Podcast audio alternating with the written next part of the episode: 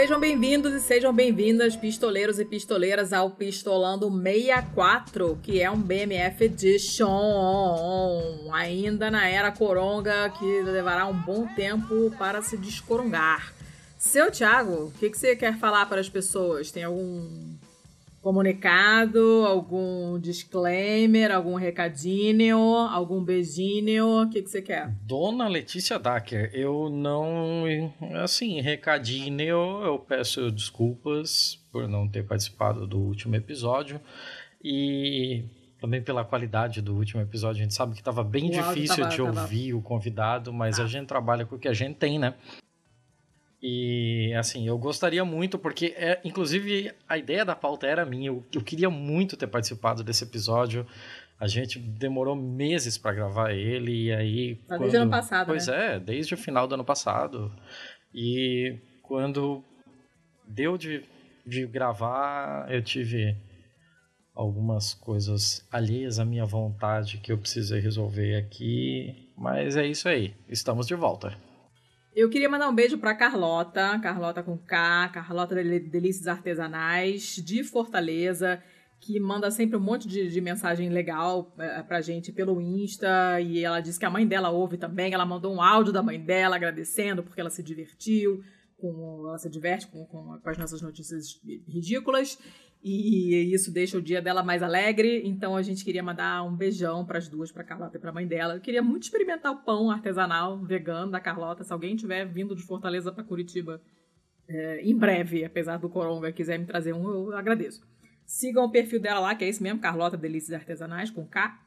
No Insta tem umas coisas bem bonitinhas, né? Uma vontade de comer. E ela me contou do modelo de negócio dela lá. É bem bacana. Gostei, gostei muito do papo que eu bati com ela. Uh, eu acho que eu tinha mais beijo, mas eu já esqueci, que, né? Pessoa que não anota, né? Ela esquece. Então eu vou mandar um salve. Eu vou mandar um salve pro Piorno. O Piorno é o nosso o nosso ouvinte lá da Galícia, lá da Galiza. E ele tem mandado umas coisas muito legais pra gente no, no Twitter. E, porra, eu gosto pra caralho quando o pessoal entra em contato, ainda mais quando é de lugares assim improváveis, né? Eu nunca imaginei que a gente pudesse chegar em algum lugar da Galiza, mas fica aqui o meu abraço, o meu carinho, porque, porra, é, é muito gratificante ver isso tudo. E se você nos ouve, seja dentro ou fora do país, se você nos ouve em Vitória de Santo Antão, se você nos ouve em Chiapas, se você nos ouve em em não sei. Eu tô, tô em Minsk. Em Minsk, por que não? Ah, por que não sim, em Minsk? Claro. É. Será que a gente, será que a gente pode ser ouvido em Pyongyang? Talvez. Se você nos ouve ah, em Pyongyang, que... manda, manda um abraço. Mistério. Mistério. Tem gente que ouve a gente ali de perto de Barcelona, o Marcos. A gente já mandou um abraço para ele uma vez, mas ele mandou uma mensagem bem legal pra gente pelo Insta, dizendo que indicou, que ele instalou o joguinho, né, o nonograma que você tinha indicado. Ah, é verdade. Viciado. É, e que a gente é, eu não sei porque para ele aparece muito mais propaganda que para mim. Talvez porque assim eu, eu meio que me enchi o saco de fazer os os os joguinhos soltos e eu espero os eventos que tem. Então nos eventos eles mandam tipo agora teve um do Dia da Terra. Então são cinco dias que tem um evento temático em que todos os, os joguinhos são sobre o tema Dia da Terra. Então, ah, é uma árvore, é um coelhinho, é isso, é aquilo que você vai resolvendo e vai montando um mosaico muito maior, assim. E aí talvez, como eu jogo esses, talvez esses tenham menos propaganda. Ele falou que foi teve uma enxurrada de propaganda Ué? dele, no meu teve muito pouco. Que coisa. É, mas fica aqui uma pro tip para quem joga esse tipo de joguinho, já que ele não é online, já que ele é o típico jogo de cagada, né? E então, quando você for jogá-lo, coloca no modo avião, foda-se. Nada mais justo. É, pode ser também, verdade, verdade. Verdade. E, enfim, era, era pra mandar um abraço para ele, porque ele mandou, mandou umas mensagens maneiras, enfim, e todo mundo que mandou mensagem pra gente. É, que mais? Além de beijos, temos recadinhos ou quer deixar ah, pro deixa final? pro final. A gente já mandou muito beijo, a gente tá demorando demais. Não gosto, não, a tecnologia irritada. não está colaborando. Vamos lá. Manda não. ver. Tá foda. Né? Estudos indicam que tá foda. Tá, então vamos lá. Eu tô vendo aqui que eu tenho duas notícias boas Sim. e você tem uma boa só. Sim. Então começo eu. E, e a gente faz o sanduichão lá. A minha primeira notícia boa é daquele site que eu já trouxe notícia aqui uma vez, que se chama o God Daily Dot. Eu não me conformo com esse site, mas ok. Ele é maravilhoso, porque o God é o melhor perfil do Facebook do mundo inteiro. Então, tipo, não tenho o que reclamar, ele é maravilhoso. E é uma notícia que depois eu fui ver no Twitter e tal. Basicamente é o seguinte: uma mulher arranca a bandeira Confederate. Como é que se chama isso em português? Eu nunca soube. É co- confederada mesmo. Confederada? É, é. De um- uma picape, né? No Uhum. sinal de trânsito. E o que eu achei mais legal foi o comentário de uma pessoa que. A pessoa que tava filmando isso ó, de trás, né? Que é, em vez de dizer, né, nem todo herói usa capa, ele botou nem todo herói usa EPI, né? A mulher. a mulher tava no trânsito, dirigindo o carrinho dela lá, pipipi, papapó, e na frente do carro dela tinha um, é, um caminhão reboque que estava rebocando uma picape. E essa picape tinha duas bandeiras atrás, né? Sabe essa mania que americano tem de enfiar a bandeira em tudo quanto é lugar, né? Uhum. E aqui no Brasil o pessoal bota aquela bandeirinha pequenininha que fica presa no vidro da frente, né? Que você já sabe que é bolsominion e você quer arranhar o carro todo. E esse cara não. Ele pegou duas bandeironas grandes, uma bandeira confederada e a bandeira americana, que tá toda fodida por sinal, e bandeira mesmo, no mastro e tal, uma de cada lado da parte posterior ali da picape. E a picape tava sendo rebocada e voando aquelas duas bandeiras. A mulher parou no sinal, atrás desse, desse, desse reboque com essa picape, e falou: Eu não vou deixar essa caceta dessa bandeira idiota confederada de, de gente racista.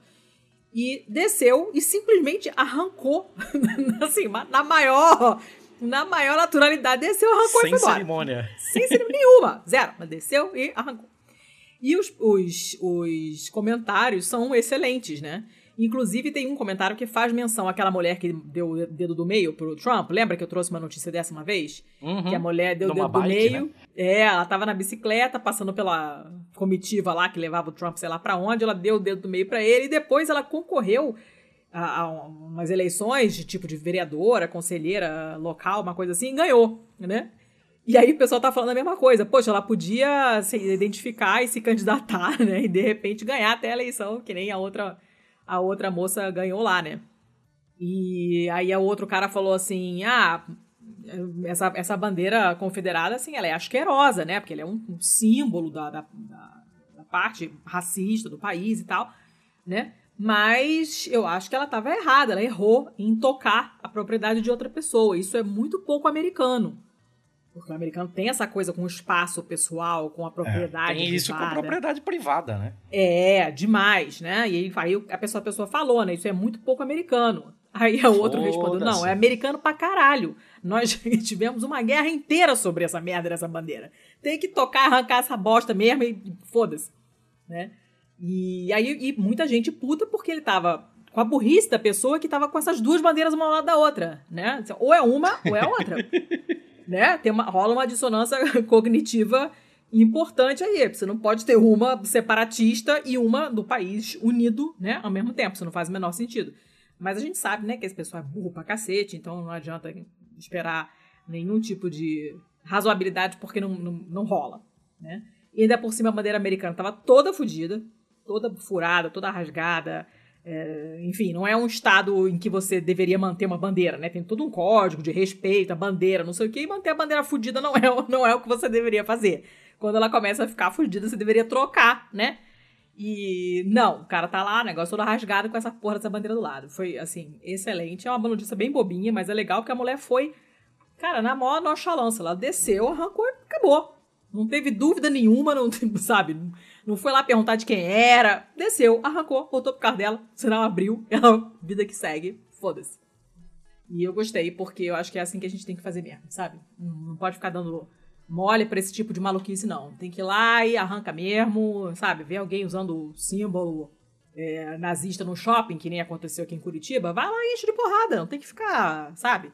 Dando mole. Não, não dá. E a gente tá deixando passar muita coisa. Eu gostei muito da atitude, muito natural dela. Então foi uma notícia boa, bem bobinha, mas eu achei que era legal trazer, porque ela é diferentinha. Acabei. Cadê a sua boa? Muito justo, muito justo. Eu venho com uma notícia da CNN americana. Hum. Não confundir com o pessoal que, que, que tá fazendo um fiasco e sendo jantado todo dia na TV a cabo brasileira. Nossa. Mas ó, essa notícia eu achei muito interessante, achei muito legal. É, a notícia diz que 10 tipos de maçãs que se pensava que já houvesse sido extintas foram redescobertas. Ué? E é, é muito, muito maluco, assim, ó. É, eles simplesmente achavam que, pô, é, devido a outras variedades que, que ficavam maiores, ficavam, sei lá, mais suculentas, ou que davam mais é, frutos por hum. ano, essa, esse breeding, né, essa seletividade artificial é, tivesse levado as macieiras de determinados tipos a, a extinção, né? Aqui no Brasil hoje você encontra o quê? Maçã gala, maçã Fuji, Fuji verde, que é a merda. A maçã verde e eu acho que é isso, assim, pelo menos aqui nos principais mercados da minha região é isso que se encontra. E aí você fica pensando em todas as outras maçãs e que caralho de fim levaram, né? Hum. Então tem aqui entrevista de um cara que ele é o fundador de um projeto chamado Lost Apple. Hum. O nome dele é David Ben Scotter e ele estava falando que ele foi na casa de uma, de uma família que morava no mesmo lugar desde 1900. Porra! Ah. e ele pediu para pegar algumas das maçãs da propriedade e tal, né? Pediu para ir lá coletar algumas. Aí ele perguntou para os proprietários que tipo de maçã era aquela, porque hum. ele achou meio diferente e tal. E eles não sabiam dizer, assim, pelo nome de mercado desse tipo de maçã. Eles só sabiam dizer que ela era muito popular ali naquele, naquela região há um tempo atrás. E supostamente o maior pomar do mundo ficava a 11 milhas dali, cerca de 18 quilômetros. Então, pô, se o maior pomar do mundo é aqui do lado e tem esse tipo de variedade de maçã aqui, essa maçã em algum tempo ela foi muito popular. Uhum. Só que agora a gente não tem nenhuma noção de que porra é essa. Ele comprou um livro e, cara, tá de parabéns quem escreveu um livro sobre isso, porque é o específico do nicho do nicho. mas um livro sobre encontrar maçãs extintas. Ai, pelo amor de Deus. Ah, Depois... uma louça. Depois não, de algum tempo tô, ele tô, encontrou. Não, desculpa, eu tô de sacanagem. É, é uma coisa louvável. É porque eu jamais faria, porque eu acho maçã uma fruta triste. Né? Ah, Se eu gosto pra banana. É, é ah, ótimo, é ótimo. Depressivo. Maçã Mas, e banana são as duas melhores de banana, longe. Banana não tem nem o que discutir. Ah. Mas tá, vamos lá. Hum. É, maçã é mais eficiente, você não precisa nem tirar casca. Uh, Hum. vamos lá, vamos lá. Team maçã versus Team banana. Mas vamos, vamos continuar aqui. Ele comprou esse livro e depois de um tempo ele descobriu num, num arquivo uns jornais velhos que falavam sobre as feiras do condado. E aí, tipo, ah, aquela região tinha, sei lá, a sua festa da maçã.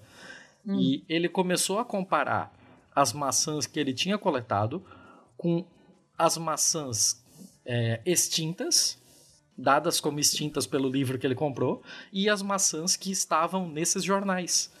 Hum. E com isso ele conseguiu, cruzando esses dados, descobrir que algumas das maçãs que já haviam sido dado extintas por aquele livro estavam lá, firmes e fortes. Algumas dessas macieiras ainda existem. Gente! E isso é uma parada muito interessante. É, para quem gosta de, de podcast gringo, tem um episódio muito bom do Free Economics sobre bananas. É maravilhoso esse episódio, é um clássico. Eles falam sobre como é, o, o que a gente chama de, de sementes crioulas, né? De como algumas variedades que são super específicas de determinados lugares e tal podem nos ajudar a combater pragas de grandes lavouras. Então, tipo, ah, se agora as principais variedades de banana tivessem uma praga absurda que apodrecesse todas, essas, essas que são quase extintas, que são não tem tanto apelo comercial, mas que ainda estão lá, elas podem ser a chave para descobrir uma forma de combater pragas de lavoura, né?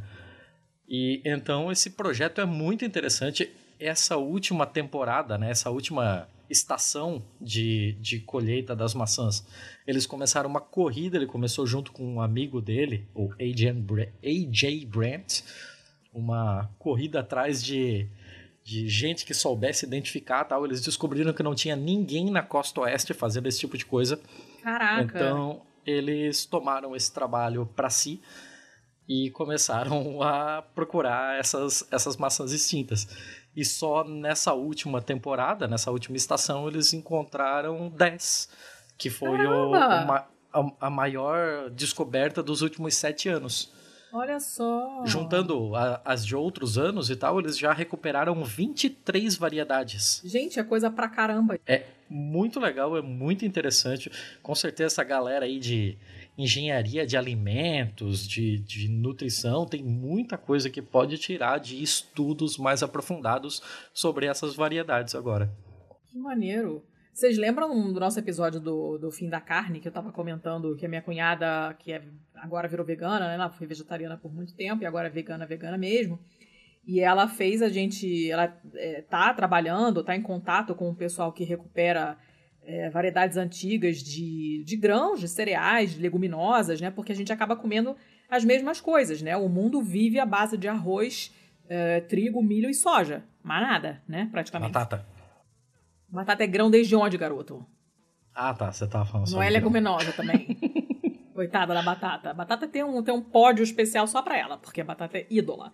Né? Batata que, de... diga-se de passagem, o nome em francês da batata é pomme de terre, né? É maçã é, da terra. É, pois é, né? O pessoal tem uma fixação com maçã que eu jamais entenderei, mas enfim.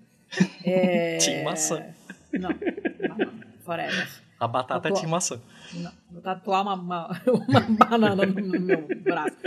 E o que acontece é que é, tem um pessoal resgatando, assim, ou pelo menos tentando resgatar esses grãos antigos e, e tal, né? E ela deu ela pra gente experimentar. Uma vez ela chegou a, a, cozinhar essa, essa coisa que parece um. É da família do grão de bico.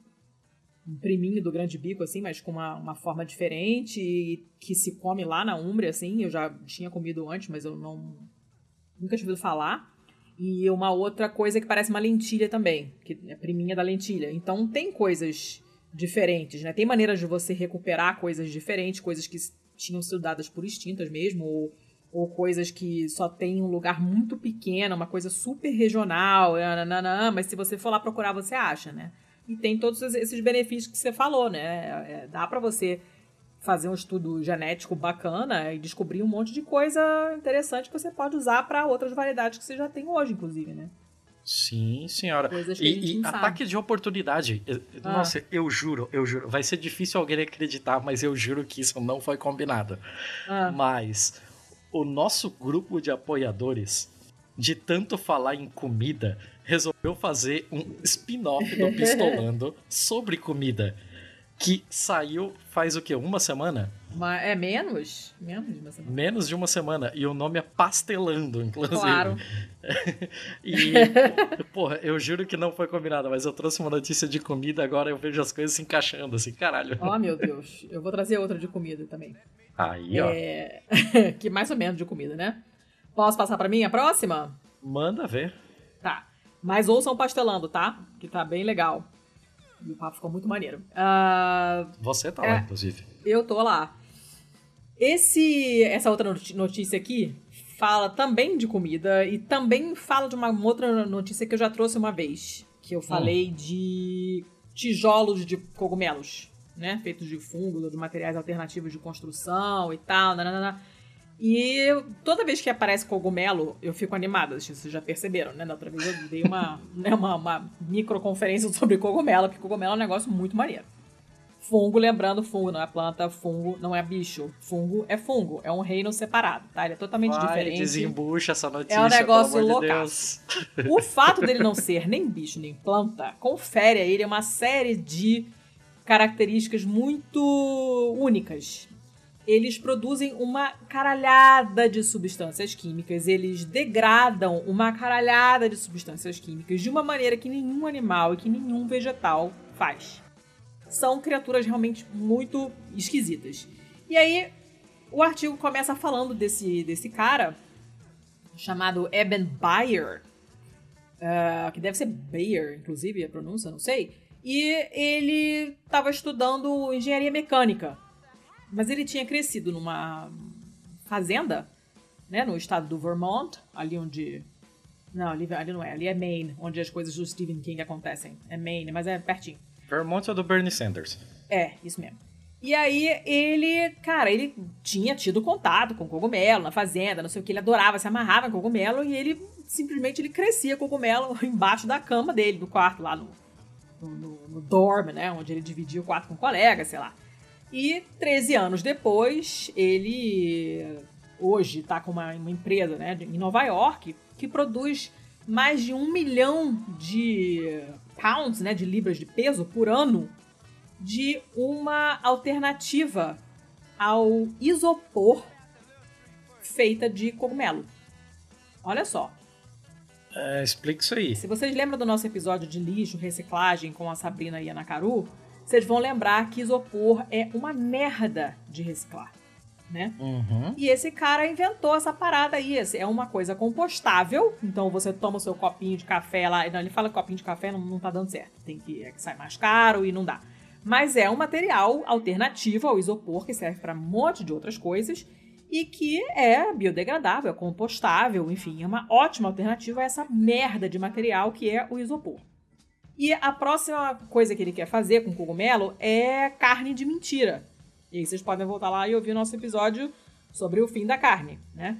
Ele acha que é, o micélio, que é uma, uma, uma, forma, uma parte do tecido do, do do fungo, né? Que, é, é, se você pegar vários juntos, eles têm entre eles uma, uma, uma, ligação física, assim, né? Eles criam essa espécie de rede que é, se chama micélio e pode ser uma alternativa mais sustentável à carne animal, né?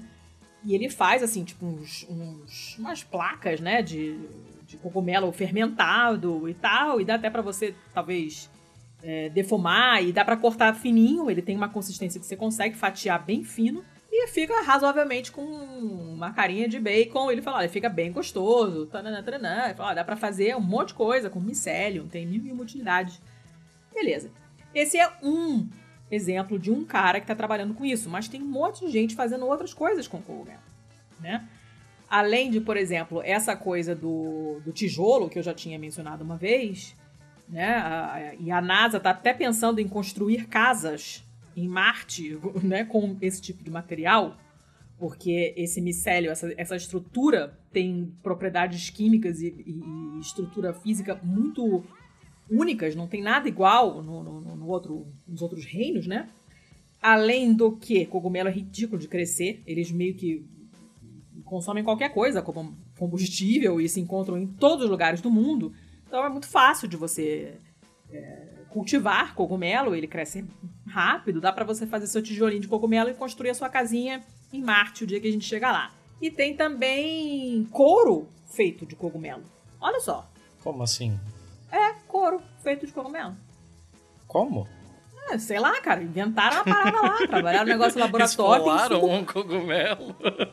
Não sei, eu sei que tem tanto cogumelo, tem tanta espécie de fungo que dá para você inventar uma, achar uma para praticamente qualquer coisa. Alguém descobriu uma lá que deve formar uma estrutura que fica parecida com couro e aí ficou isso aí, couro à base de cogumelo. Ok. Pra você ver. É, maneiro, né? Sim. E, e aí eles, o artigo ele simplesmente explora isso, né? O nome do artigo é por que, que as pessoas acham que os cogumelos podem salvar o mundo. Porque tem muita coisa sobre eles que a gente ainda não sabe. Tem muita coisa é, sobre eles, inclusive em termos de engenharia genética, né? Por exemplo, é, muita, eles, são, eles são muito usados na indústria. Você modifica geneticamente o código, né? O código genético dele. E ele simplesmente passa a produzir coisas que você quer. Por exemplo, você pode mandar ele produzir, sei lá, uma substância que não deixa com, não deixa a, a, aqueles crustáceozinhos, né, colarem na, na, no casco do navio. Hum, Sabe? Quando o navio fica cheio de craca. É. Isso. Você pode mandar o fungo produzir essa substância e a craca não cola no navio. Ah, louco isso aí. Louco isso aí, né? Até porque se você pensar, você fica, porra, foda-se o crustáceo no navio. Não, neném. Primeiro porque o navio, para descracar, ele fica parado um tempão, né? E tá deixando de transportar coisas. Segundo que quanto mais crack ele tem, menos é, hidrodinâmico ele é, ou seja, ele gasta uhum. mais combustível para chegar no lugar. Então tem uma, é uma reação em cadeia, né? É uma parada muito, muito maneira. E o artigo lista uma série de, de, de experimentos que estão fazendo, né? Inclusive também com cogumelos quebrando é, poluição, né? É, partículas poluentes. Eles são capazes de, de degradar alguns tipos de poluentes. Lixo, dá para você. Tem gente estudando isso, fungos que conseguem limpar cursos de água que estão poluídos, porque ele gosta daquela poluição ali, ele come aquilo, fazer o quê? Deixa ele, né? Que nem a bactéria que come plástico, que a gente comentou também em outro BMF. Pô, é um, é um organismo que faz, cara, muita, muita, muita coisa. E eu me lembro que quando eu fiz, eu tenho uma pós em microbiologia, para quem não sabe, né? Que eu já não lembro mais nada. Mas o meu professor de micologia, né? Mico, lembra de micose da unha, né? Mico é fungo. E nosso professor de micologia, ele era muito empolgado com fungo, assim. Ele era um amorzinho. Super empolgado. E, cara, faz sentido ser empolgado, porque dá pra você fazer muita coisa com essa merda desse negócio. Mas muita, muita mesmo. E só que estuda-se relativamente pouco ainda, as pessoas não entendem muito bem o que, que é, não é que nem é, sei lá, você fala pra pessoa, não, vou fazer aqui né, uma sacola de farinha de mandioca, um negócio de casca de coco. A pessoa fala, beleza. Você fala, não, vou fazer um tijolo de cogumelo. Hã? Porque a pessoa não sabe que um cogumelo é fungo, que o fungo não é planta, não é bicho, né? O conhecimento que o. Particularmente povão... eu tenho uma dificuldade bem grande em não entender o cogumelo como uma planta alienígena. É, ele não tem nada de planta. Ele só, só a carinha dele em alguns momentos, assim, mas ele, a estrutura dele não tem pissurucas de planta. Mas é muito maneiro de estudar, é muito legal. E prova provavelmente aparecerão mais coisas desse tipo, e toda vez que aparecer, eu trarei, porque eu gosto de cogumelo, de, para comer e para fazer outras coisas também. Não gosto Você de fungo quando da... ele causa doença, que é chato. Você saiu da fase da biologia marinha e entrou numa fase cogumelos agora? Cara, isso? não apareceu nada de biologia marinha, não posso fazer nada. Eu, eu, juro que eu procurei, mas eu não achei. Vou ficar em falta Teve um episódio inteiro sobre tilápias, dá pra dar um tempo agora. Dá né? pra dar um tempo, é verdade. Mas, enfim, gosto de cogumelos, então quando virem coisas bizarras feitas de fungo de cogumelo, não se assustem, é legal, é super maneiro. É, fungos poderão salvar o mundo no futuro, quem sabe. Essa era a minha notícia, que era do HuffPost, inclusive. Vamos para as notícias ruins, então? Vamos para as notícias ruins. É só você querer. Vai ah, você que você tem duas. Na verdade, eu não tenho duas. Eu tenho dois links, mas os dois links se referem à mesma notícia. Ah, que tá. assim, é, é complicado porque a gente sempre fica meio, meio no estranhamento, assim em crítica a determinadas tradições e culturas, né? Do tipo, ah, vem maluco falar porque, ah, porque, oh, sei lá, vamos pegar um exemplo bem, um exemplo bem recente que é o, o, o negócio que virou meme lá dos funerais em Gana, né? Que todo hum, mundo sim, fez montagem nossa. dos memes dos funerais em Gana, que são uma grande celebração, isso e tal. E muita gente vê aquilo com, com desconforto, vê aquilo num tom de crítica, de pô, estão comemorando a morte de alguém e tal. E a gente tem que aprender a, a conviver com diferenças culturais é, por conta de uma filosofia diferente, né? De que, pô, você é uma pessoa que estava sofrendo com uma, algum tipo de moléstia aqui nesse mundo e agora ele partiu e agora ele vai para um plano em que ele vai viver melhor, isso é motivo de júbilo, né? Não, não tem por que encarar isso como uma tristeza tal. Então, pô, é, é compreensível. Agora, tem coisas que não dá. Tem coisas que, por mais que eu tente, assim, me desconstruir de, pô, você tá criticando uma outra cultura, tem coisa que não dá. E essa daqui não dá. Na República Tcheca tem uma tradição de hum. Páscoa. Hum. Essa notícia vem da BBC News de hum. 13 de abril, de como o lockdown do coronavírus estava sendo ameaçado por conta desta tradição de Páscoa. Lá que a tradição a tradição consiste em um ritual, tem origem num ritual hum. pagão e tal, muito popular nas zonas rurais, em que homens vão de porta em porta cantando hum. uma musiquinha lá, cantando algumas rimas e chicoteando bundas e pernas de mulheres. What? Com chicote? Chicote mesmo? Com um chicote ou com uma vara. Com uma vara, tipo um galho verde, assim. Por quê? Quem, quem, já apanhou de galho verde de goiabeira sabe como é que é o bagulho. Não, eu sou criança de cidade, não tem isso não, mas uh, uh pera, calma aí. É, calma tem aí. uma uma uma mina aqui, o nome dela é Ladka Bauerova hum. e ela cresceu em Praga e ela diz que aquilo dói pra caralho. Imagino. Ah. e abro abro aspas aqui para ela, tá?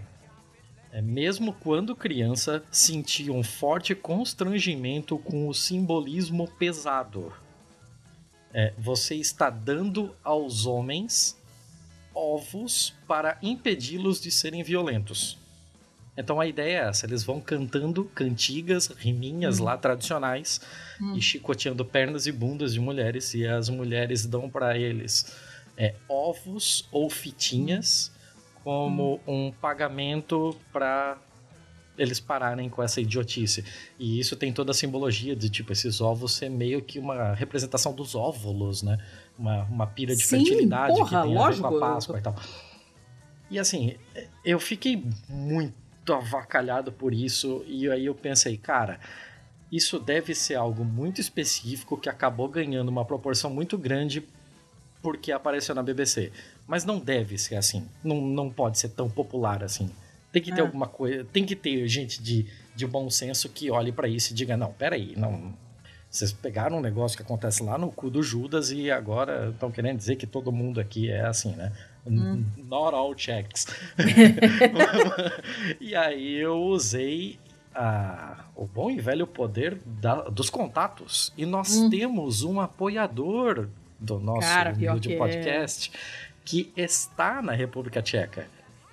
E Oi, aí, Daniel! O nosso querido Daniel, eu já, já, conhece, já nos conhecemos pessoalmente e tal, já interagimos diversas vezes. E eu mandei esse link para ele e perguntei, cara, é sério isso aqui? Diz, diz para mim assim que uh, ele tá, sei lá, super notificado, alguma coisa do tipo. E nós trocamos algumas ideias sobre isso. Ele me falou que, ó, isso aí procede, de fato existe. Deus, não. Segundo a companheira dele, em alguns em determinadas regiões da República Tcheca, nos anos bissextos é permitido que as mulheres também usem as varinhas. Oh, que coisa democrática. que complacente, né? Oh, fofinho. E beleza, a matéria a matéria é mais sobre como esse tipo de tradição podia acabar com o lockdown, né? Porque pessoas indo de porta em porta. Puta merda. Ah. É, parou por isso, eu já ia falar sobre isso porque era uma incrível idiotice. E aí vem o segundo link. E o segundo link fala que o. Cara, eu tô, eu tô até nervoso. Ai, meu Deus, já tô irritada. Olha, eu não sei nem o que, que é e já tô irritada. Eu tô até nervoso porque, cara, o primeiro-ministro da ah. República Tcheca participou disso na ah, Páscoa. Ah, não, não, não, não, para. Mas que assim, isso?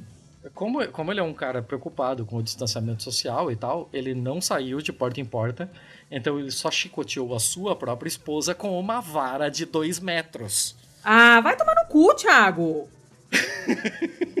cara, Essa notícia eu, eu que você traga? nervoso. Não! é o mal. Você quer que eu traga o quê? Não! Como é assim? O mal. Isso, isso aqui é a epítome do mal. Então tá lá, ele é bonitão, tem foto no link e tal, de ele com, com, as roupas tradicionais, ela também com as roupas tradicionais, e ele perseguindo e batendo com uma vara de dois metros na sua mulher. Ok, é assim. É difícil, ah, porra, é tradicional. Ah, gente, olha, é não, isso, não. É aquilo mais uma. Enfia a cultura no 2020. Cu. Isso não é tradição. Isso é uma humilhação ridícula. Não, não, não, não. não, Nada justifica não, essa merda. Isso não cabe no século XXI. Não, não. Os tchecos que me perdoem, mas sem condições. Que isso, gente? Vocês enlouqueceram? Olha, a galera, a galera tá de parabéns. Puta que pariu. Porra! Não, tá maluco. Caraca, fiquei muito puto agora. Tava esperando tudo menos isso. Que merda! Odeio você. Para de essas é, coisas. Se... Segundo o Daniel e a companheira dele, lá tem um, um, movimento feminista forte que luta contra essa, essa idiotice, né? E mas é aquilo, né? É muito difícil converter essa galera toda. É, o nome da varinha, a varinha tem um nome, o nome ah. dela em tcheco é Zadek. É Como Zadek. Assim? Que é, tcheco e... para varinha de bater em mulher no dia da Páscoa. Exato. Ah, vai merda. É, e é isso aí. É isso não, aí. O nome, não, não. se alguém quiser pesquisar sobre, o nome disso é Pomlaska. P-O-M-L-A, acento agudo no A, Z-K-A. Ninguém vai querer pesquisar isso, porque as pessoas vão passar ódio. E se alguém quiser pesquisar vai, e passar ódio, me avisa, tá? que merda, que merda, que bosta, que coisa imbecil. Não consigo aí. entender essas coisas, cara. Eu não consigo entender essas coisas. Não, não, não dá, não entra na minha cabeça. Não entra na minha cabeça. E, não, não, não tem que respeitar a tradição de merda nenhuma. Tradição onde os outros não estão se divertindo, é tem que acabar. Tem que acabar. A pessoa fica com essa palhaçada, não, porque tem que respeitar. Tem que respeitar merda nenhuma. O cara tá respeitando a mulher quando ele dá uma lapada nela, ah, tomar no cu. Caraca, fiquei muito puto agora. Me estressei. Que e, merda. E, não, assim, abre, abre o, o bagulho da BBC e a primeira foto que vai aparecer já são quatro caras perseguindo uma mina. Cada um com a sua ah, vara. Vai se fuder! O que vem mais atrás, o bicho vem com um feixe de várias varas, assim. Ah, pra, tipo, não, caso sai. mais caras apareçam ou caso a sua varinha quebre, eu tenho aqui vários steps. Não, não, tô putaça. Caraca, era tudo que eu não queria ouvir hoje. Que daqui pariu. Eu odeio tradição idiota. Cacetes estrelados, como eu fico puta. Hum, e olha que, que a Itália é puta, puta merda. E a Itália tem uma ampla variedade de, de, de tradições idiotas, mas essa aí bateu todos os recordes. Realmente Ai, puta que pariu. Beleza. Aí a pessoa fica puta com uma notícia dessa, ela vai fazer o quê? Vai correr para desanuviar. Só que é hum. coronga. Não dá para correr, né? Tem gente correndo? Hum. Tem. Tem gente caminhando? Tem. De máscara? Tem. Eu mesma saio de manhã cedinho com a Manila pra andar, ela me acorda cedo pra caceta. Aí eu saio na rua, não tem ninguém ainda, mas eu vou lá com a minha máscarazinha, paraná, paraná. De vez em quando ela encontra um amiguinho. Hoje ela socializou com o pessoal que ela não conhecia.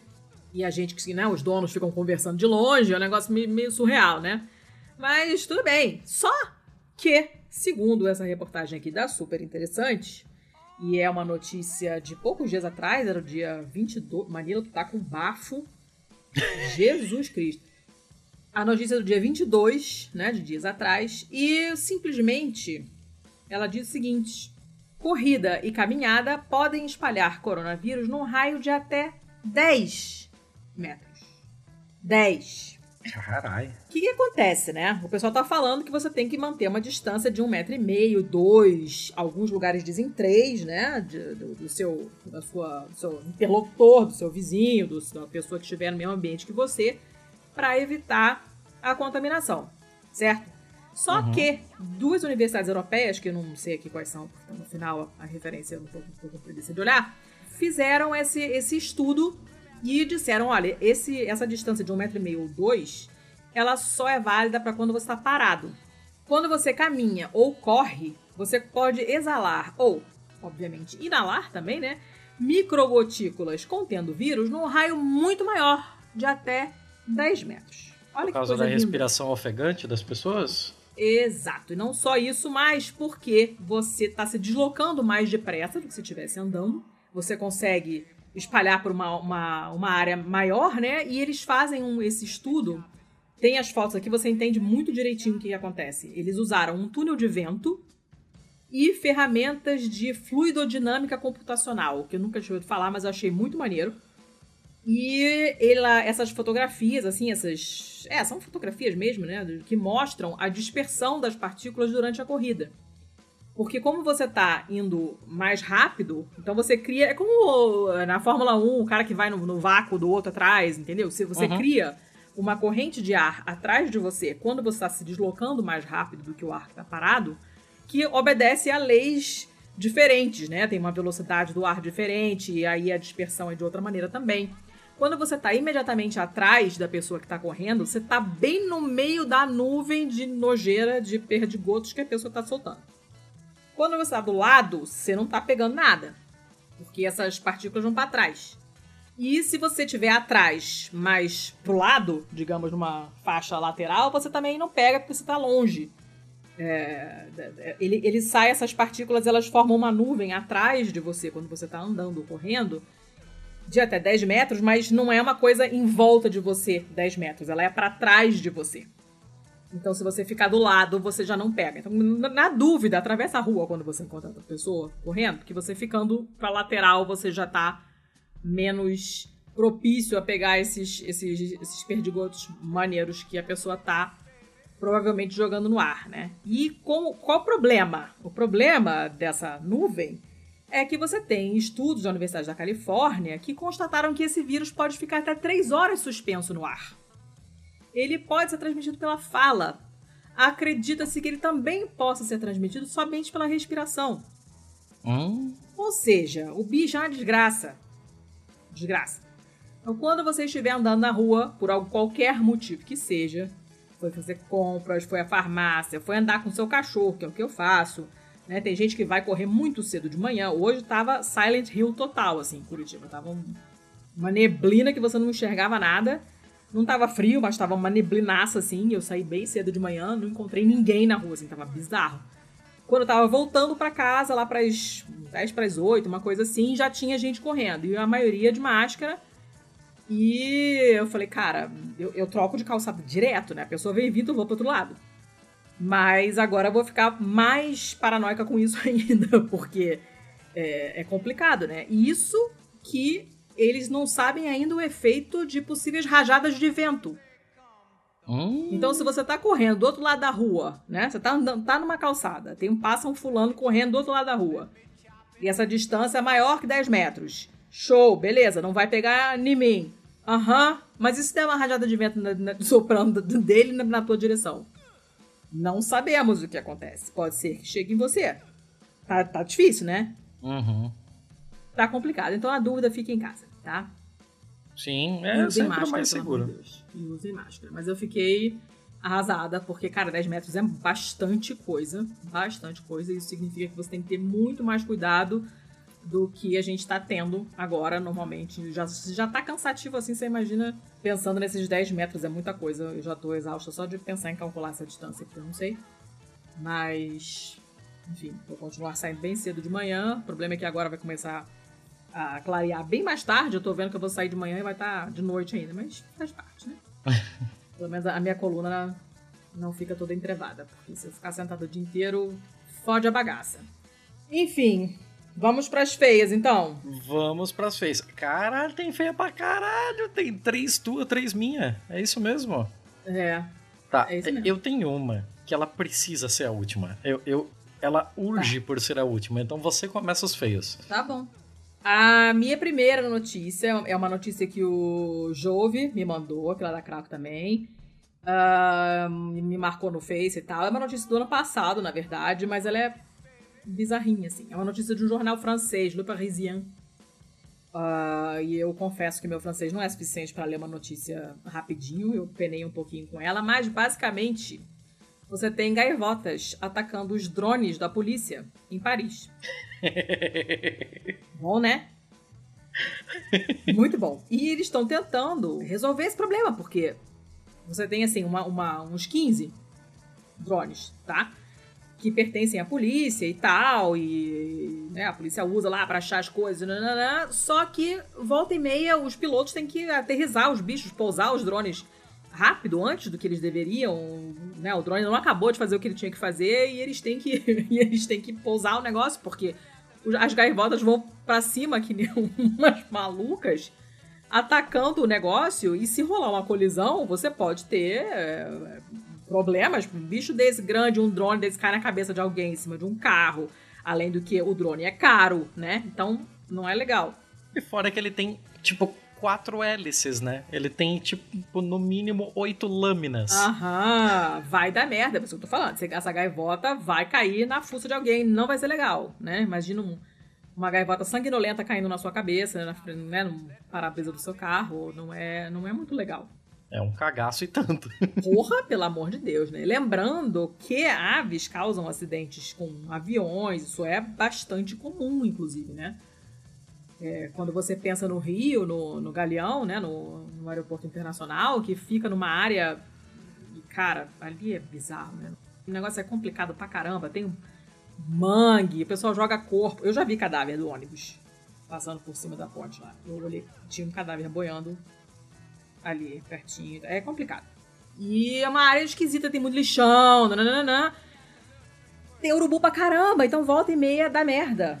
Volta e meia entra um urubu ou um pássaro. E não é só no Galeão, porque fica perto de lixão e comunidades que não, né, não tem saneamento nem nada. Mas é, acontece em outros lugares do mundo que outras aves entram na turbina do avião e causam acidente. Não, não é uma coisa tão incomum, né? Coitados dos, dos, dos bichos. A gente tá entrando no, no, no, território deles, né? Mas é só isso, é uma notícia bobinha, assim, mas é engraçada porque você nunca ia pensar nisso, né? Por que, que, por que, que os bichos gostam de atacar o drone? Não, não sei. Mas não sei se eles enxergam o drone como, sei lá, como inimigo, sei lá. Aí é na França, né? Se fosse aqui, seria um quero-quero. Nossa, quero-quero é punk. Quero Quero é punk. Quero Quero é falso. Quero Quero é, é falso. Eu não gosto de Quero Quero. Eu gosto. Quero Quero é mentiroso. Mas, né? Ele é mentiroso. Ele nunca te ataca perto do ninho. Isso daí é uma mentira, sabia? Ah, você não sabia, não. Não, ele, ele, ele cria na cabeça dele um raio hum. de ataque hum. a X metros do ninho dele. Ah para que ele te ataque quando você estiver nessa região, para que você ache que ali é o ninho Olha. e não em, em ataque o ninho dele. É uma, é uma tática de contra-inteligência, o filho da puta. Olha só, cara, que coisa doida. Eu não sabia, não. Mas bicho. É... Não, um biólogo me falou isso alguns anos Olha, atrás. Pássaro é um bicho ardiloso. Tem algumas cidades assim que eles estão fazendo um, contra-ataque, né? Contra a proliferação dos, das, das gaivotas, né? Que você tem drones, olha que ironia, os drones que jogam é, um líquido esterilizante sobre os ovos e tal, né? Mas não, não sei se tá dando muito certo isso não. Mas eu fico com peninha dos bichos, né? Fico, mas fico com peninha do drone também, coitados. Né? Não deve ser muito legal. Você tá lá pilotando seu negócio e teu drone morre porque a gaivota não foi com a tua cara e atacou o teu drone. Meio, meio bizarro. E era essa, uma notícia bobinha, uma feinha light que de vez em quando tem que ter coisa. Sem problema. Vai. Eu não sei dizer se a minha feia é light, se não é. Eu hum. sei que ela é feia. Hum. Ela veio da Ars Technica, que eu já trouxe aqui em outras ocasiões. Ah, ela é um site voltado para a parte de tecnologia. A notícia é de 13 de abril. E você conhece o Covid, certo? Aham. Uhum. Mas você conhece o COBOL? Não. Eu sei que é uma língua, então, uma linguagem de computador, não é? Exatamente. Oh. COBOL é uma linguagem de programação que foi criada em 1959. Caceta! Então, tipo, é, ela foi feita para aqueles mainframes assim, aquele bagulho enorme, tipo painel de controle da NASA, sabe? Aqueles computadores que levavam andares de prédios. É, pra, é, praticamente uma pintura rupestre dos computadores, assim. ah. Então, é, muita gente pensa isso, assim, ela é uma linguagem super antiga, ela trabalha com metodologias de, de se fazer coisas que já são é, muito, muito rudimentares e que já foram ultrapassadas em vários pontos pelas coisas que vieram posteriormente. Porém, o COBOL ainda é muito utilizado. Aqui no Brasil eu sei de muita empresa que usa, porque ela é tão antiga e tão estável, porque já foi feita tanta coisa nela, que o custo de você converter tudo que já foi feito nela para uma linguagem mais nova é muito alto. Hum. E você sempre corre o risco de, por exemplo, essa linguagem mais nova é, cair em desuso e depois você não conseguir é, é, pessoas que dominem essa linguagem para manter e, e, aí tem que sempre ficar atualizando, sempre coisa. E aí, tipo, ah, porra, mas então atualizem. Cara, não é tão fácil assim atualizar, porque imagina você estar trabalhando nesse tipo de atualização e você erra uma casa decimal num sistema de pagamentos. Hum, por exemplo. Tá é um negócio um tanto delicado de se mexer. E é exatamente isso que aconteceu. O governador de Nova Jersey fez uma chamada pública por programadores de COBOL para que eles ajudem a corrigir problemas no software que roda o sistema de seguro-desemprego do Estado. Caramba, que. Nossa, que coisa específica. Ah. Imagina o quão delicado é isso, né? Nossa. Porque você está trabalhando em pessoas que estão na total vulnerabilidade, pessoas que perderam o emprego e estão entrando com a solicitação de um seguro-desemprego. Você tem uma cacetada de dados sensíveis e você tem que fazer isso num sistema totalmente é, antigo e obsoleto, de, de certa forma. E eles estão encontrando muita dificuldade em achar esses caras. Aqui no Brasil, o que eu conheço do, do, do, do mercado de, de programação de COBOL, esses caras são alguns dos mais bem remunerados do país. Olha. Porque pouquíssima gente que está entrando no mercado agora domina o COBOL, porque não é só uma questão de você estudar ou saber, você tem que dominá-lo, né? Porque são sistemas que você não coloca um iniciante para trabalhar. E as empresas que têm esses, esses caras, eles não querem por nada perder. Então, porra, imagina, na Caixa Econômica Federal, você perder os caras de COBOL, o sistema da Caixa para. Gente, que coisa louca, imagina. Caraca. Imagina você parar o sistema da Caixa Econômica Federal, tipo agora, assim, em tempo de auxílio emergencial. Nossa. Então, é, parece que o jogo virou em que Não é vários queridinho. programadores de, das, das linguagens da moda, de, de Java, de Angular, de, de essas porras todas, é, estão correndo o risco de perder os seus empregos por conta da- das dificuldades que as suas empresas estão passando nesse período de, de pandemia e de lockdown. E enquanto isso, caras que trabalham com coisas incrivelmente antigas estão super valorizados. É, é uma coisa, no mínimo, curiosa de se ver. Que coisa. Eu não, eu não, não consigo entender muito assim como que uma linguagem de computador pode ser diferente da outra, sabe? Tenho muita dificuldade de entender isso. Você com fungo e eu com, e eu com, com uma linguagem de computador. Não... Olha, é, o que eu posso te dizer é que, assim, é como você pegar um cara que é, mexe em motores elétricos e botar ele para arrumar um caminhão diesel. Hum. São, ele- eles basicamente podem fazer a mesma coisa. Um motor elétrico pode fazer um carro se mover, mas Mas é de uma maneira a- tão as maneiras são né? muito, muito diferentes. O core do negócio é muito, muito é, diverso. Coisa.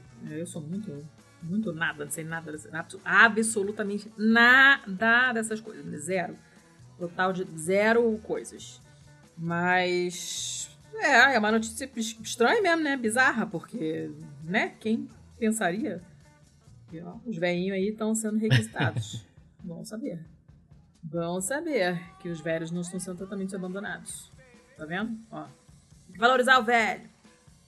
Tá, beleza. É, eu trouxe uma notícia do Boing Boing, que eu também já trouxe aqui. Eu amo Esses Boing Boing. teus nomes de site, olha. Mas o Boing Boing é famosíssimo.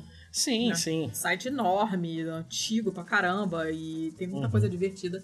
E as notícias são confiáveis, ainda por isso que eu trago de vez em quando. Essa aqui é do dia 13, então já tem uma semaninha aí, foi perto do meu aniversário, que foi dia 17. Quem quiser mandar presente tem tempo ainda, tá? Então agradeço. É, o título delicioso é Polícia se nega a prender o líder de uma rede de terroristas neonazis porque ele tem 13 anos de idade. Caralho. Você chegou a ler essa notícia? Ela apareceu pra você algum lugar? Não, passou. Porque pra mim ela apareceu em mais não, de uma passou batido pra mim. Cara, é uma parada muito louca isso, porque é uma divisão, tem um nome em alemão que eu não vou falar, meu alemão é Fala. zero, é igual ao meu conhecimento de alemão, é igual ao meu conhecimento de Eu falei Tá nomes tchecos. zero, vai, né? vai fundo. Ah, é um Feuerkrieg, sei lá.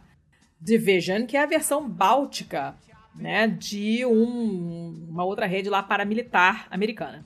E assim como os seus colegas americanos, eles estavam planejando uns assassinatos, umas coisas assim, uns ataques com bombas. E as autoridades, por sorte, conseguiram interromper esses planos e tal, depois que eles identificaram e encontraram seu líder. Só que esse líder tinha 13 anos de idade, era um menino. E a coisa legal é que ele usava, o nick dele online era comandante. Ele recrutava e escolhia os novos membros, aceitava quem queria entrar, ele mandava instruções para fabricar bombas, ele falava sobre vamos planejar um ataque a Londres e ele sugeriu organizar é, campos né, de treinamento militar em fevereiro para comemorar o, o, centésimo aniversário do, do, partido político lá do, do Hitler. E todo mundo tava lá obedecendo o cara e o garoto tinha 13 anos. Caralho! Pois é, e de acordo com a lei lá, né, uma coisa, isso rolou na Finlândia, e os, a polícia foi lá falar com os pais do garoto, né, porque ele tem menos de 14 anos, então ele não pode ser, é, como é que se chama? Prosecuted. É, ele não pode ser acusado, né? Uhum. A lei não, não pega esse garoto, porque ele tem menos de 14 anos, então ele pode ser é, a coisa pode ser tratada de outras maneiras legais, mas ele não pode ser indiciado, né, acusado formalmente, porque ele tem menos de 14 anos. E foi um negócio maluco, porque essa divisão ela tem células na Alemanha, na Lituânia, nos Estados Unidos. Outros é, líderes dessa divisão também já foram presos recentemente. Mas, em geral, era a maior parte da organização desse grupo era feita online. E ninguém percebeu que eles estavam obedecendo a ordens de um garoto de 13 anos. Que porra, hein? Que porra, hein? E eu gosto que o cara que escreveu o artigo, ele termina assim: Quando eu tinha 13 anos, meus pais me avisavam sobre adultos esquisitos na internet. Parece que, parece que o jogo virou, não é, queridinho? Agora você tem que ficar esperto com as crianças e pré-adolescentes neonazistas que fingem ser adultos. Né? E, e um negócio muito doido. E é inacreditável que ninguém tenha percebido. Assim, tem toda a pinta de psicopatinha, né? Porque não é possível o garoto se fingir de adulto a, a ponto de organizar esse tipo de coisa e, e ninguém perceber. Uhum. Né? Tem que ter um nível de, de maturidade, de fingimento que é aterrorizante, assim, né? Obviamente não tem o nome dele, a gente não sabe quem ele é, mas porra, 13 anos é muito novo, cara. Minha filha tem 11 anos, ela tá aprendendo a cozinhar agora, sabe? Fico, como assim? Que tipo de pessoa com 13 anos tá organizando ataque terrorista? O que, que essa pessoa tem na cabeça?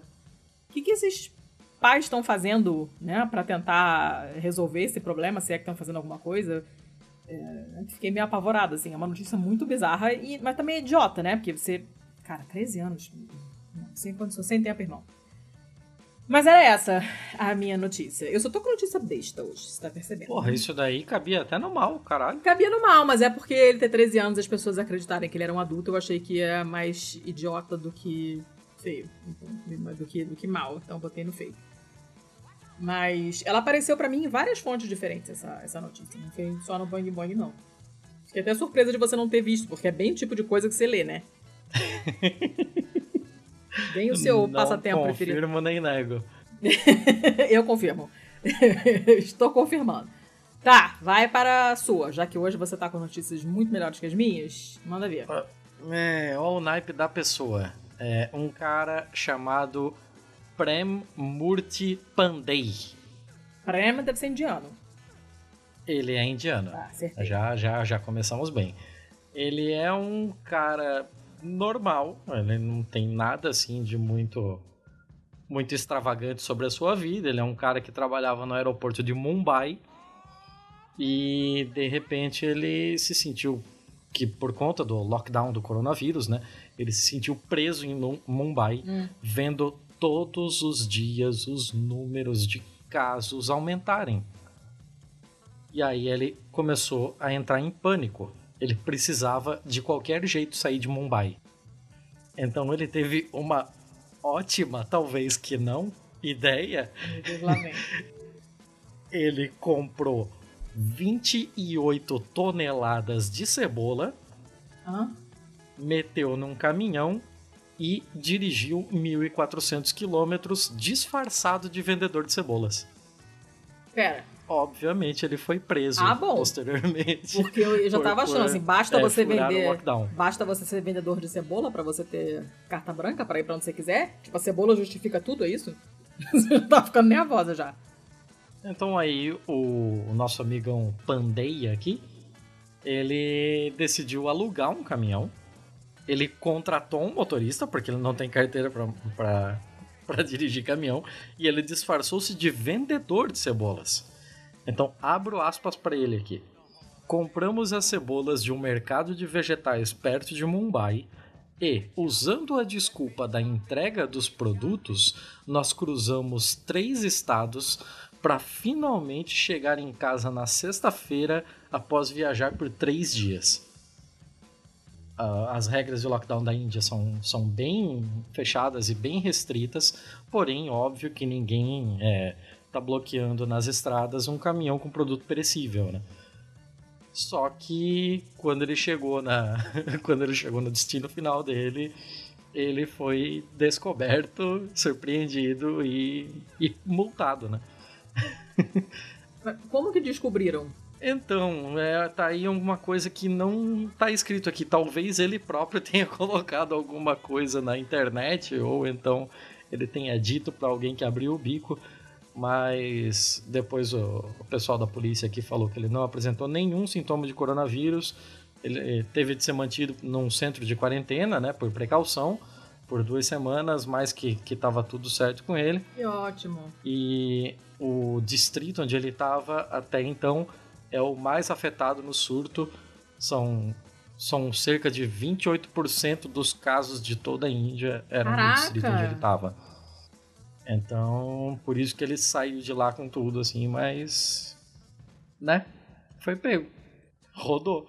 Mas até que não foi uma ideia tão ruim assim. Ah, não, você imagina o cheirinho que ele devia estar depois desses dias todos dirigindo com cebola. Ele não foi no mesmo compartimento da cebola, né, não Letícia? Não importa, não importa. Você acha que tem possibilidade do cara não estar tá fedendo a cebola? Eu acho. Claro que não! Ainda mais você tomar banho esses dias todos, você acha que ele ficou tomando banho todo dia? Duvido. Ah, na estrada é difícil. Não vai. Caraca, que nojo, não. Ai, ce... eu adoro cebola, gente, mas. Né? Ah. Tá. Tá, Tudo era isso. Cebola, era, era só isso. Cebolas. Tá, é uma boa notícia. Bobinha, feia. Gostei. Okay. A minha próxima também é bobinha. Também é do Huffington Post. É do dia 14. Uhum. Uh, e o melhor dela é a manchete, né? Juiz da Flórida, sim, Flórida, né? Flórida e suas bizarrices. Um juiz da Flórida implora, o verbo é esse, implora aos advogados: vistam-se para as audiências via Zoom. então você já imagina o que, deve ter acontecido. Não tá tendo nada presencial em lugar nenhum, tá todo mundo usando o Zoom para tudo. Apesar dessas falhas de segurança que já apareceram um milhão de vezes aí em tudo quanto é veículo, eu não sei o seu nível de paranoia com essas coisas, porque, né, você tem essa paranoia assim, né, enraizada em você, né? Mas tá é, todo mundo. Eu fico aflito com o Zoom. Eu fico aflito. Eu não fico aflito, não, não fico aflita, mas aparentemente tem mais gente que não fica, porque, né, o negócio do tribunal, a audiência tá rolando pelo Zoom. Então, aparentemente, as pessoas também não estão muito preocupadas. Pelo pedido do juiz, já sabe o que aconteceu, né? Porque se não tivesse acontecido nada nunca, eh, ele não estaria implorando para os advogados que se vestissem. Uhum. E ele falou que já apareceu um advogado, um homem sem camisa, já apareceu uma advogada que estava fazendo audiência da cama dela, embaixo das cobertas. Ela tava com o laptop, essa mulher na cama, advogando da cama. E aí o juiz falou: saiam da cama, vistam-se antes de aparecer na caceta do Zoom. Não quero ficar mais vendo gente pelada nem gente na cama.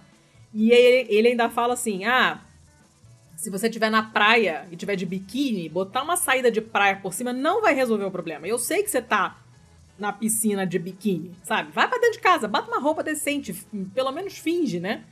As aparências que você está trabalhando. Até porque você tem é, é, muita gente participando nesses negócios. Eles já fizeram 1.200 reuniões pelo Zoom, envolvendo 14 mil pessoas. Você tem muita gente, né? Quem já usou o Zoom sabe que você bota uma caralhada de gente ao mesmo tempo. E, e ele, ele, tudo bem que ele fala que os, as esse juiz em particular não está julgando casos muito difíceis, né, mais complicados por esse sistema de conferência, porque tem problemas, inclusive de privacidade, é uma tecnologia que ainda dá para hackear, não é, não dá para garantir a segurança. Então, ele não está julgando casos complicados através dessa, dessa, dessa ferramenta, mas pode ser uma multa de trânsito, você não vai aparecer lá da sua cama, né? Pelo amor de Deus, né? E ele fala que, ah, é, muitas vezes o juiz está falando alguma coisa, mas a pessoa que está do outro lado da tela tem um lag, né, um tempo, um atraso entre a, a mensagem que o juiz fala e o que a pessoa recebe em casa, e o juiz está lá mexendo no celular, ou então olhando pela janela, ou mexendo na papelada dele lá e não está ouvindo o que o juiz está falando. E às vezes o juiz estava, tô te vendo sem camisa, e o cara não tá percebendo, porque ele tá lá mexendo no celular, porque não ouviu o que o juiz falou porque não tá prestando atenção, ou por causa do, do lag e tal, né? Então ele fala, por favor, coloquem roupa antes de aparecer no Zoom, né? E saiam da cama, porque você realmente, advogado da cama, deve ser super confortável, mas para quem tá assistindo não deve dar uma impressão muito boa, né? A mulher nem levantou para me defender, tá foda. Não gostaria de ser, de ser defendida por uma pessoa, nem atacada também, né? Uma pessoa que está deitada na cama de pijama e acabou de acordar. Mas, enfim, era essa a notícia. Então o Coronga está, está causando coisas estranhas no mundo inteiro e a gente não consegue sair dele, né? As notícias todas têm a ver com ele de alguma forma. Não dá, a gente não consegue fugir, infelizmente. Tá difícil de achar notícias divertidas, tá foda. Vocês estão vendo que a qualidade do divertimento das notícias está caindo, porque tá difícil. Mas você me disse que a sua ia fechar bem o episódio hoje, então manda ver é, eu, eu não faço promessas que eu não posso cumprir, né? Ah. Eu vou começar com o nome do cara aqui. Hum. O nome do cara é Yuri Toloshko. Ah. Yuri Toloshko, pelo nome, você deve imaginar que ele é de. Algum lugar na Rússia lá, ali, né? É, isso aí. Ele é, na real, ele é casaque. Ah, tá. Mas ah. Tá, tá tudo ali, né? Hum. O Yuri Toloshko, ele namora uma garota chamada Margot. Hum. E eles anunciaram em maio de 2019 que em maio de 2020 eles fariam o seu casamento. Lindo. Eles estavam ficando noivos. Estava até aí tudo bem, tudo legal, uhum. tudo lindo, né? Uhum. A única peculiaridade dessa notícia é que a Margot ela é uma boneca sexual. Não. É. Não pode, Thiago. Como é que ele vai casar com a boneca, Thiago? É, é uma boneca daquelas hiperrealistas, assim, de, de silicone e tal, sabe? Não é aquelas bonecas infláveis bizarras Mas ele vai... planeta. ah, seria muito mais divertido assim, né? Você há de convir que ele já estragou a notícia colocando a boneca hiperrealista. Se fosse aquela com aquele bocão aberto, ia ser muito mais maneiro. Tá, mas... Ah, como... Não, não, não, me explica. Não tem muito o que explicar. Assim, ele falou que desde o primeiro encontro eles se apaixonaram. É, não existe dois, isso, Thiago. Os dois não se largam. Eu só tô lendo a notícia. Não, não mate o mensageiro. Que jornal é esse que fala essas barbaridades? Ele veio do Russia Today, da TV estatal russa. E ah. a Margot, ela inclusive tem o seu próprio Instagram. Ah e onde ela detalha como está sendo a preparação para o dia da, do casamento e tal. Tem várias fotos dos dois e tal. E é, é muito bizarro, assim, um cara, uma montanha de músculo, careca enorme e tal, com a sua boneca de silicone de Mas, cabelo rosa em trajes em vários trajes, inclusive, assim, ele comprou um guarda-roupa inteiro para ela. Então tem ela aqui de vestido verde, tem ela aqui de biquíni, tem ela aqui com um. sei lá o nome dessa porra dessa lingerie aqui. E abraçadinhos, ele não, olhando apaixonado para ela. É, essa foto dele olhando apaixonado é sensacional. Pode até ser a capa. E. Eles. A, única coisa assim que avacalhou é que ele foi pro Instagram dizer que devido ao lockdown do coronavírus, eles estão adiando o casamento. Ah, triste, tô chateada. É, foi ele avisando pros seus 36 mil seguidores no Instagram que Não, o casamento ia ser adiado. E assim que for removida a quarentena, um, alguns dias depois eles remarcarão e casarão, enfim. Quando eu falo que o ser humano é horrível e tem que acabar, você diz que eu estou exagerando. Então, o, o, o Tolosco, o Yuri Tolosco, ele ele virou meio que uma estrela das, das xoxomídias É. da, da Rússia e afins, porque ele apareceu no, em alguns programas de TV na Rússia, no Cazaquistão, na porra toda ali, com a Margot. E, inclusive, diz ele que depois dessas aparições, a Margot ela foi vítima de body shaming. Ah, E não, ai, a- meu Deus, para, tá, não tem como E piorar essa agora ela desenvolveu um complexo e ela tá pensando em fazer cirurgias plásticas. Chega, eu não, E não quero- ele, não. inclusive, aprendeu a cozinhar kinkali porque é o prato favorito dela. Eu tô ficando muito angustiada com essa notícia, tô falando sério. o Isso- kinkali não, é tipo um, um tipo de pastel cozido é, é, originário da Geórgia. E assim, estão lá, estão lá, felizes, Eles não estão lá felizes, ela não tá lá nada. Ela tá lá parada, como uma pilha de silicone. Para de usar esse verbo no plural, ela não tá nada. Que que É isso aí, gente? era isso que eu não, tinha pra, pra tô-. Ah, abre as fotos. ab- Eu não quero link. ver nenhuma. Abre o link. Não. Você vai ter que abrir o link. Você vai fazer a capa desse episódio. Cacete, que inferno. ah, não, não, não. Gente, que biquíni cafona por cima, cruz credo. Olha a terceira foto. Olha a cara de apaixonado dele. Não, não tenho palavras pra descrever esse nível de bizarrice. Hoje na banheira. Meu Deus. Não. Fazendo ginástica. Meu Deus do céu! Cara. Você viu que todas as roupas são diferentes. Ele comprou um guarda-roupa inteiro pra boneca. Cafonésimo, por sinal. Podia não ter comprado nada. É tudo horrível. Ele, ele tá levando a sério pra caralho, assim. Cara, que maluquice. Sabe que eu vi um. Ai, agora não vou lembrar qual foi o episódio, né? Óbvio. Eu acho que foi um do Invisibilia ou do Rough Translation, mas eu acho que foi do Invisibilia. Sobre. Sobre isso, sobre esse mercado de bonecas é, sexuais hiperrealistas. E a coisa que mais me deixou é, estranhada é que a repórter que foi investigar e tal, né? Ela entrou nos fóruns e nananã, e ela, ela, é uma falou. boneca. Cala a boca, Thiago, não piora a situação. Ela, ela falando que ela tava esperando, né, um bando de desajustado social, né? Tipo, clássico nerd que fica ali atrás do, do- da mesa jogando no porão da casa dos pais, comendo fandangos. Mas ela falou que não.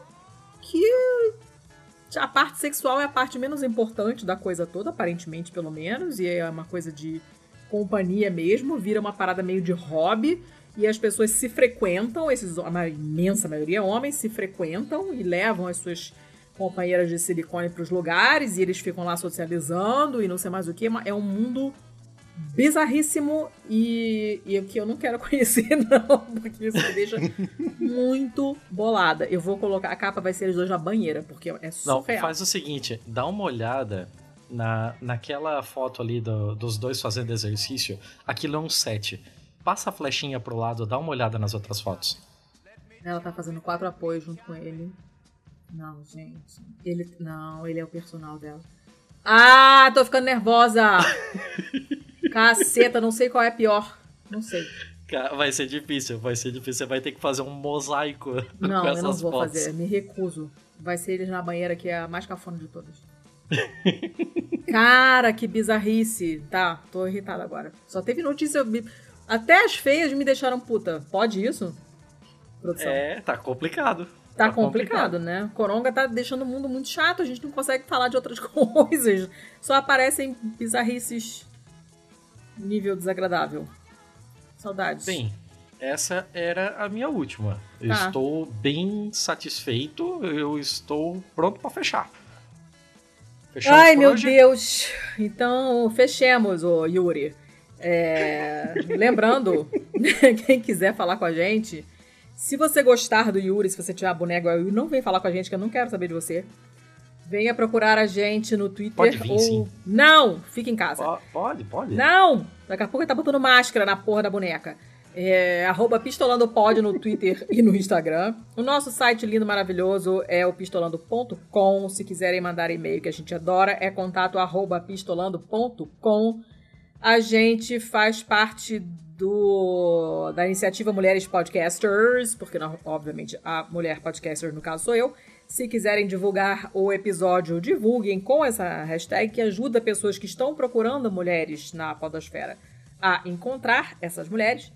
Nós temos aquela parceria marota com a Veste Esquerda. Você vai lá no site vesteesquerda.com.br, usa o código de desconto PISTOLA10 e você ganha 10% de desconto quando você comprar a sua camiseta esquerdopata que você vai usar para levar o lixo na lixeira bem na hora que seu vizinho estiver indo também, que é para ele ver o Marighella no seu peito.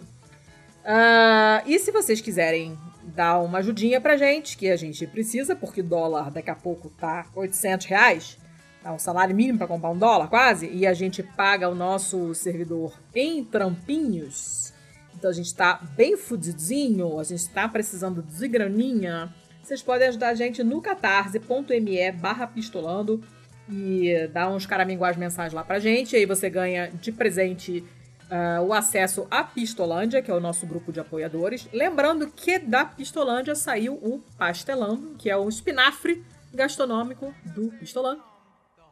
Você pode eu também, se tiver. pronto aqui para você falar spin-off ou espinafre? Claro que é espinafre. Não, já fui com a pedra já pronta, porque esse espinafre. E eu e fui rastrear a origem, porque uma outra pessoa me perguntou de quem teve a ideia. E foi uma ideia coletiva, foi todo mundo foi acumulando, assim, cada um contribuiu com uma partezinha para chegar no espinafre. E quem tá fora do Brasil e tem problema com cartão de crédito em site brasileiro, que a gente sabe que rola mesmo, pode ajudar a gente em trampinhos no patreon.com barra pistolando e ajuda bastante a gente a pagar servidor, domínio e, e equipamento quando quebra, é, essas coisas todas, né? As internet. Sim, senhora. Que hoje, inclusive, não estão colaborando, né? Mas... Duas coisinhas, dona Diga. Letícia. Ah. É, tem gente que já chegou pra gente no, no Twitter, eu não vou lembrar agora o nome das pessoas, até porque já faz algum tempinho, mas que perguntam pra gente qual seria a melhor forma de contribuir, porque todo mundo sabe, essas ferramentas elas têm as suas comissões é, e tal, mas assim, nós passamos as duas ferramentas, tanto o Catarse quanto o Patreon, para que a pessoa escolha qual é o mais cômodo para ela. O Catarse ele tem uma um comissionamento um pouco mais caro. Porém, o Patreon, para quem, para quem utiliza o cartão brasileiro, ele vai cobrar o IOF. Então, talvez o que seja melhor para nós não seja para você. Faça da forma que for melhor para você. Assim, ah, mas vai cair um pouco para vocês o valor. Não tem problema. Não importa. Não tem, não, importa. não tem problema nenhum. Tranquilo mesmo ainda sobre as, as, as contribuições, e agora o papo é sério, nós tivemos uma conversa internamente aqui, a Letícia e eu, e nós decidimos, agora a gente está chegando no final de abril, né? Nós temos 65 pessoas que contribuem com 565 reais por mês neste momento no Catarse. Agora, no final do mês, nós sacaremos o, o, o valor do, do Catarse e nos comprometemos a fazer uma doação nesse valor. Nós vamos doar 100% do valor do Catarse de abril para alguma instituição, alguma ONG que esteja ajudando as pessoas em maior dificuldade, as pessoas com maior vulnerabilidade a passar pelo período de pandemia, não só por conta de problemas da própria saúde, mas também de levar cesta básica, de levar kit de higiene pessoal para essas pessoas.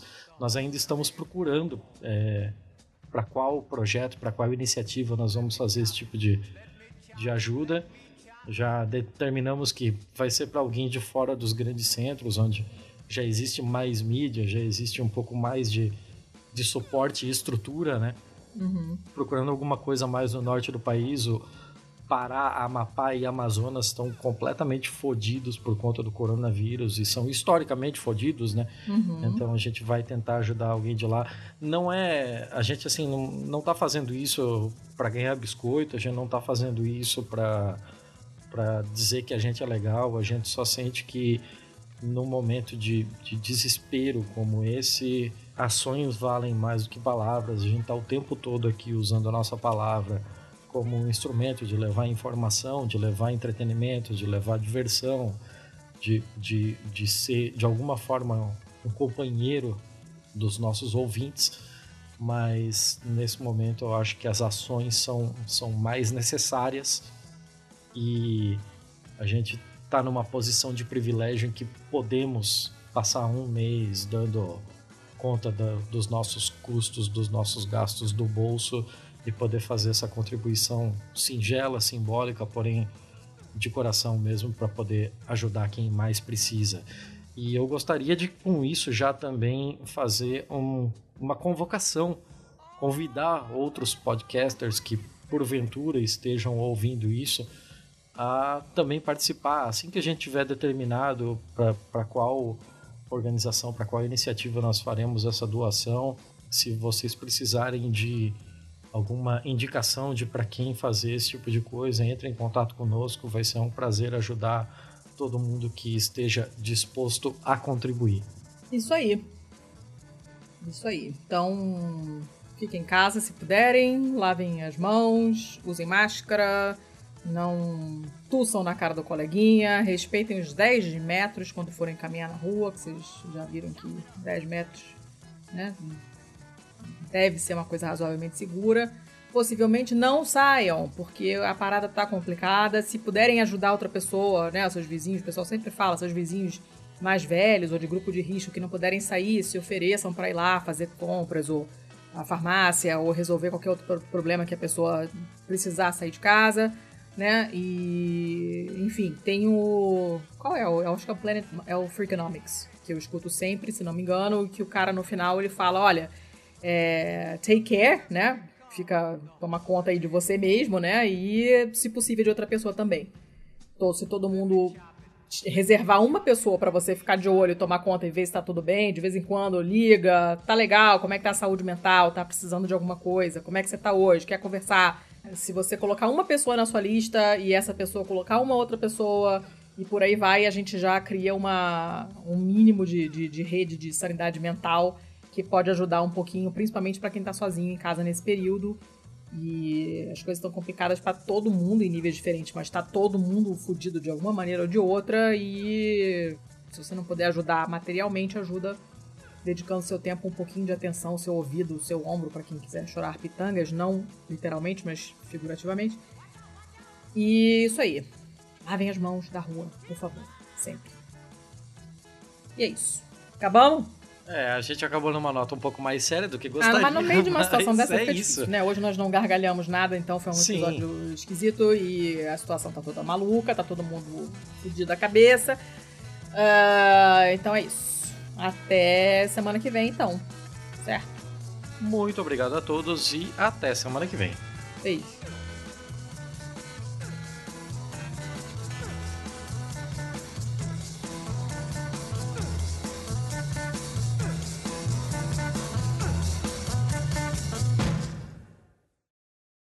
Não tô te ouvindo.